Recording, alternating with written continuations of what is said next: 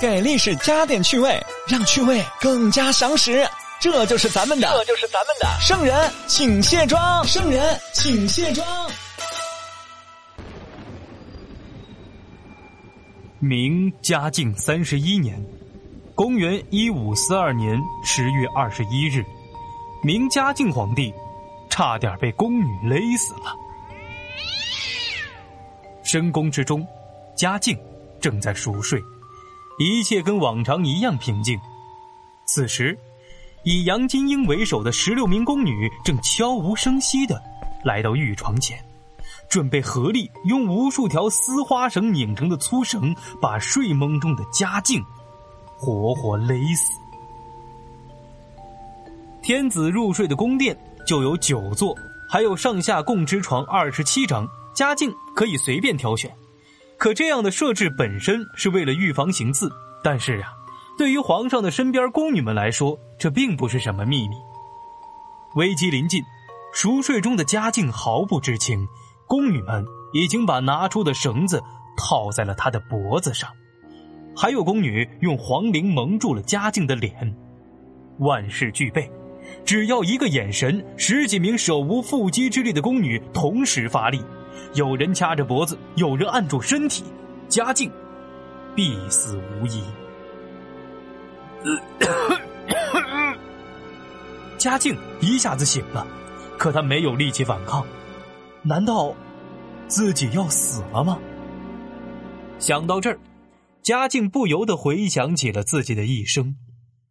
朕啊，原本只是湖北的一位王爷，跟皇位没有半点关系。没想到堂哥明武宗这个荒唐鬼玩了一辈子没有子嗣，突然驾崩之后，张太后和内阁首辅杨廷和决定立我继承皇位。难道现在要把皇位还回去了吗？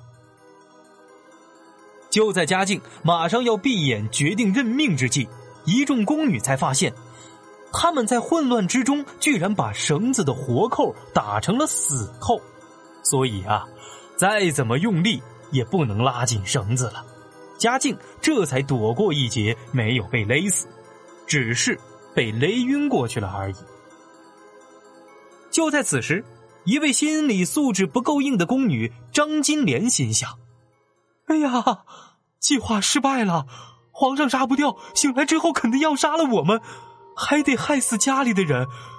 我我不杀了，我不杀了，我要去禀告方皇后。”张金莲溜走之后，方皇后迅速带人前来救驾。在一片混乱当中，方皇后呀还被宫女打了一拳。可宫女毕竟身子弱，最终全部被逮捕归案。这一年是农历的壬寅年，于是这起宫女行刺案件被称为“壬寅宫变”。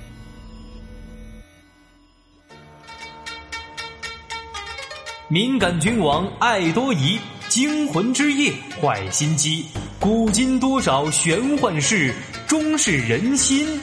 骗人心！一群宫女为什么要行刺皇帝？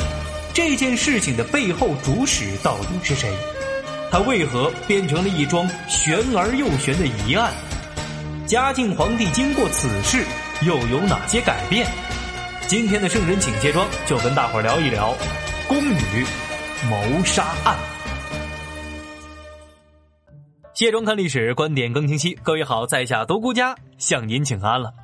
很多朋友呢分不清嘉靖和嘉庆，哎，其实这俩人没啥关系啊。一个是明朝皇帝爱修道，一个是清朝皇帝收拾了和珅。但是他们俩呢也有共同点，哈哈，名字都挺喜庆的，毕竟名字里边有一个刘家的家嘛。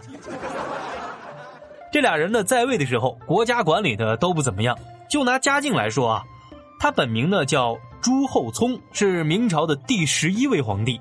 大名鼎鼎的历史神剧《大明王朝一五六六》讲的呀，就是他的故事。嘉靖出生于湖北安陆，他爹呢是明宪宗的儿子。他本人的人生啊，原来就是安安稳稳的在湖北当个王爷。虽然打小就聪明机智、博览群书，可是他跟皇位那是八竿子打不着。可谁也没想到，明武宗突然驾崩了，没有子嗣继承皇位。那当朝的张太后和内阁首辅杨廷和一琢磨，哎呦，别再立个跟明武宗一样的荒唐皇帝了，再折腾下去，咱俩呀啊都得累死。选一个宗室里边聪明靠谱的孩子继承皇位吧。于是，朱厚熜脱颖而出。公元一五二一年的五月二十七日，朱厚熜正式继皇帝位，次年改元嘉靖。一般人呢，像这样捡了一个皇位啊，上来之后肯定是安安稳稳的。可是嘉靖的性格却有一股子执拗劲儿，因为他在继位不久之后，就跟武宗的旧臣之间关于立谁为宗法意义上的父亲这件事儿，发生了长达三年半的礼仪之争。结果呢？嘉靖硬顶着满朝大臣的抗议，就是不入明孝宗的寺，坚持认自己的亲生父亲为皇考。在这场看似礼仪之争当中，嘉靖呢逐渐就踢出了以内阁首辅杨廷和为主的文官势力，夺得权力，全面开启了属于自己的嘉靖时代。而完成这一切的嘉靖皇帝本人，只有十七八岁，哈哈，这么大的时候。我还玩命背历史呢，那人家都已经创造历史了。而壬寅宫变发生之时啊，嘉靖已经在位二十一年了。从努力对国家进行改革，变成了沉迷道教的中年油腻大叔。嘉靖呢，其实本人身材不油腻，主要呀是爱演戏，给自己呢加了一大堆的名号，什么太上大罗天仙、总掌五雷大真人、玄都境万寿帝君。哎，大家听听，你这哪像个皇上的名字嘛？神话自己严重上瘾，而且呢，身边大臣们呀还得跟着一块儿演。可你说嘉靖是很贪玩吗？也不是，他对于权力的掌握近乎于到了变态。虽然二十多年不上朝，但是对于朝中的各种势力、各个关键人物玩弄于股掌之中。明朝呀，他真的就没有蠢皇帝。嘉靖遇刺的当晚，虽然没有致死，可是一直昏迷不醒。是有一位叫做徐申的御医给他开了一副药，服药几小时之后，嘉靖啊总算是能说话了。这下众人悬着的心可以放下了，专心审讯。嘉靖就把宫中事务交给了方皇后处理，由他主审此案。于是，冯皇后命司礼监太监审讯被捕的十六名宫女。经过严刑拷打，逼问出来了，他们谁才是背后的主谋元凶？这个人有点意外。众宫女把宁嫔王氏供了出来，说是他策划的。这个宁嫔王氏是谁呢？在历史上啊，他的家世、什么时候入的宫，又因为什么原因被封为嫔，都没有记载，而且他也没孩子，所以。当时的主流说法是认定他是主谋呀，推测就是因为他逐渐年老了，在宫中的地位不保，所以对嘉靖皇帝这种喜新厌旧的做法呢很不满意，所以想要杀了他。本来案子挺简单的，可宁嫔被招供之后，又把曹端妃拉下了水。他一口咬定，端妃早就知道这次行刺，而且案发现场就在他的宫中，没有参与，可是知情不报。也是死罪。这一招，宁嫔算是给自己在黄泉路上拉了一个伴儿。可是这端妃又是谁呢？他的来头不小啊。他的父亲呢叫曹查，进士及第之后呢任福建三明知府，标准的书香门第，官宦世家。根据《明世宗实录》当中的记载，曹查的女儿呀，从小记载就是长得十分漂亮。深得嘉靖皇帝宠爱，在一五三六年被册为端妃，不仅受宠，而且三年之后，端妃曹氏还生下了宁安公主。在古代后宫，能给皇上生下孩子，这就是受宠的最直接表现。可是到了这个节骨眼啊，有点说不通了。大家想想，端妃正在受宠，她干嘛杀嘉靖呢？所以。当端妃得知自己被治罪的时候，是大喊冤枉！皇上，臣妾是被冤枉的呀！有人故意害我。喊冤归喊冤，结案一点都没受到影响。在方皇后的指挥之下，不到十天，凶手全部落网。案件结果最终如下：历史真的很无情，但他也在无意之中留下了一些原来默默无名的人的名字，比如说这些本身永远不可能出现在历史当中记载的宫女们，因为这次案件。他们也留下了他们的姓名。这些宫女的结局就是：杨金英与苏川耀、杨玉香、邢翠莲、姚淑翠、杨翠英、关梅秀、刘妙莲、陈菊花、王秀兰亲行示逆。宁平王氏首谋端妃曹氏虽然不参加，但是也有预谋，知道案情。之后。刑部得到了方皇后以嘉靖皇帝名义颁布的谕旨，会同锦衣卫将杨金英等十六名宫女押赴市曹，凌迟处死。端妃宁嫔也难逃一劫，跟家族亲属十余人一同被杀。几天之后，嘉靖皇帝在诏书当中宣布自己一切平安，将会祭告宗庙，安心工作。案子到这儿也就。告一段落了。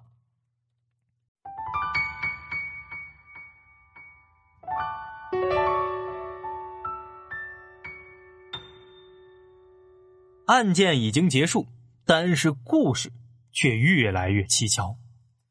两个主谋端妃、宁嫔死的不明不白。从结果来看啊，那方皇后才是最大的赢家呀！她不仅立下了大功，而且除掉了正在得宠的竞争对手。难道？这背后是方皇后故意安排的吗？很可惜，历史当中没有留下直接的证据。可是我们从很多史料当中啊，能够看到一些蛛丝马迹。比如说，端妃死后，疑心病重的嘉靖一直怀疑宫里啊在闹鬼。他还对内阁大臣徐阶说过：“淫人大变，内有亡者为例呀。”老徐，那次宫变肯定有人被冤枉，所以变成了厉鬼啊！嘉庆皇帝自己都觉得不对劲儿，更蹊跷的是，壬寅宫变的五年之后，嘉靖二十六年的十一月，方皇后也在一场意外当中离奇去世了。当年深冬的一天，皇后居住的坤宁宫。突然走水，一时间宫中慌乱，人人紧张。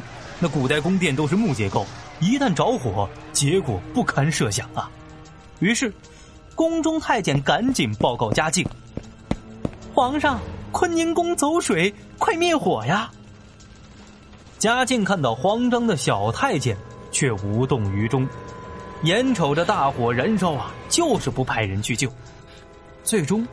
方皇后在惊恐之中意外死去。大家在后来哀悼方皇后的时候，嘉靖却说了一段耐人寻味的话：“后救我，而我不能救后啊。”对于嘉靖皇帝这样的做法，较为合理的解释就是说啊。嘉靖是恨方皇后处死了自己宠爱的端妃，但是皇后救驾有功，明面上不能废了，所以现在故意见死不救。一个失宠的妃子指使十几个宫女行刺皇上，本来就很耐人寻味了。之后，皇上的宠妃含冤而死，五年之后，皇后本人也死于非命。这人淫宫变好像变成了宫斗剧，但是事情并不是如此简单。因为还有另外一种说法，有人说呀，这场宫变其实是由于嘉靖皇帝虐待宫女，以杨金英为首的宫女为求自保发起的一次起义。嘉靖皇帝这个人啊，打小就是沉迷道教，特别爱炼丹药，整天就想着什么，哎呀，朕什么时候能修仙呀？甚至在史书当中会有记载，嘉靖皇帝本人注重养生，他对于这种。同房呀，生孩子这事儿都特别的克制，以至于啊，他特别喜欢练什么长生不老的秘术，导致朝政越来越颓废。下面的大臣为了迎合皇帝，从下级官员到内阁首辅，都给嘉靖吹彩虹屁。哎呀，皇上呀，您简直就是道风仙骨，神仙下凡啊！大家千万别以为拍马屁没用。嘉靖十七年之后的内阁十四个辅臣当中，什么徐阶、夏言、严嵩、高拱、李淳芳等等九位，都是通过给皇上写道教祭祀用的青瓷起家的。这其实啊。就是给皇上配合拍马屁，那大臣们上位了，道士们也不能闲着呀。为了讨皇上欢心，发明各种丹药，其中有一种啊，所谓的长生不老的药，叫做红铅，居然是用宫女的精血炼成的。但是嘉靖觉得，哎呀，居然还有此神药！来人，安排少女进宫。为了采取精血。宫中太监呀，就强迫宫女服药催血，不少人因为失血过多而死。剩下活着的宫女们呀，也是备受折磨。为了保持所谓的洁净，宫女经期经常是不能正常饮食。再加上嘉庆皇帝长期嗑药，性格有点古怪，经常会因为一些小事对宫女责罚打骂。这些宫女啊，都是民间选出来的十几岁的孩子。哪受得了这些苦？史书记载，宫女因此殒命者多至二三百人，续怨积苦，发此凶案。宫女们呀，实在是被逼得没办法了，这样下去迟早得死在宫里，那不如团结起来杀了皇上。这种解释呢，从宫女的角度说得清，可是宁嫔却是幕后主使，这一点就站不住脚了。他贵为九嫔之一，尽管失宠了，也没有必要用自己和家族人的性命为宫女赢得人权吧。所以，他是否是此案的主谋，至今仍有疑问。要我说呀，人淫宫变伤害最深的就是嘉靖本人。宫变之后的大半年啊，嘉靖啊进行了深刻的自我反思。他说呀。朕非赖天地洪恩，恶除官变，言有金资。这次朕能活下来，那全靠老天爷的保佑啊！呃，所以我今后啊要加倍的修仙问道，感谢上苍。什么宫女压迫啊？朕不知道啊。从此之后，嘉靖为了方便修道，也为了个人安全，他直接从居住的地方。把乾清宫搬到了永寿宫，这地方呢是他的专属道场啊，也是他的精神乐园。至于朝政事务，派个人过来帮忙处理就行了，再把朕的意思呀传出去。所以明朝很多内阁首辅大臣不好当，比如说严嵩啊，天天就得跟皇上一块住在西院待着，很少回家，一边陪着皇上修道，一边呢处理政务。在此后的二十多年间。嘉靖帝依然迷恋着丹药，还是接着征选宫女，照样采集精血。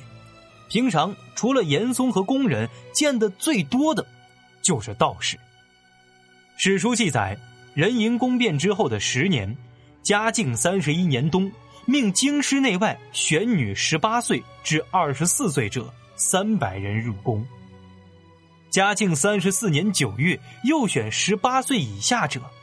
一百六十人，这些人选来干嘛呢？就两个字儿：炼丹。这个嘉靖皇帝呀，炼丹修道，昏庸老朽，做了四十多年的天下，可就是不办实事儿啊。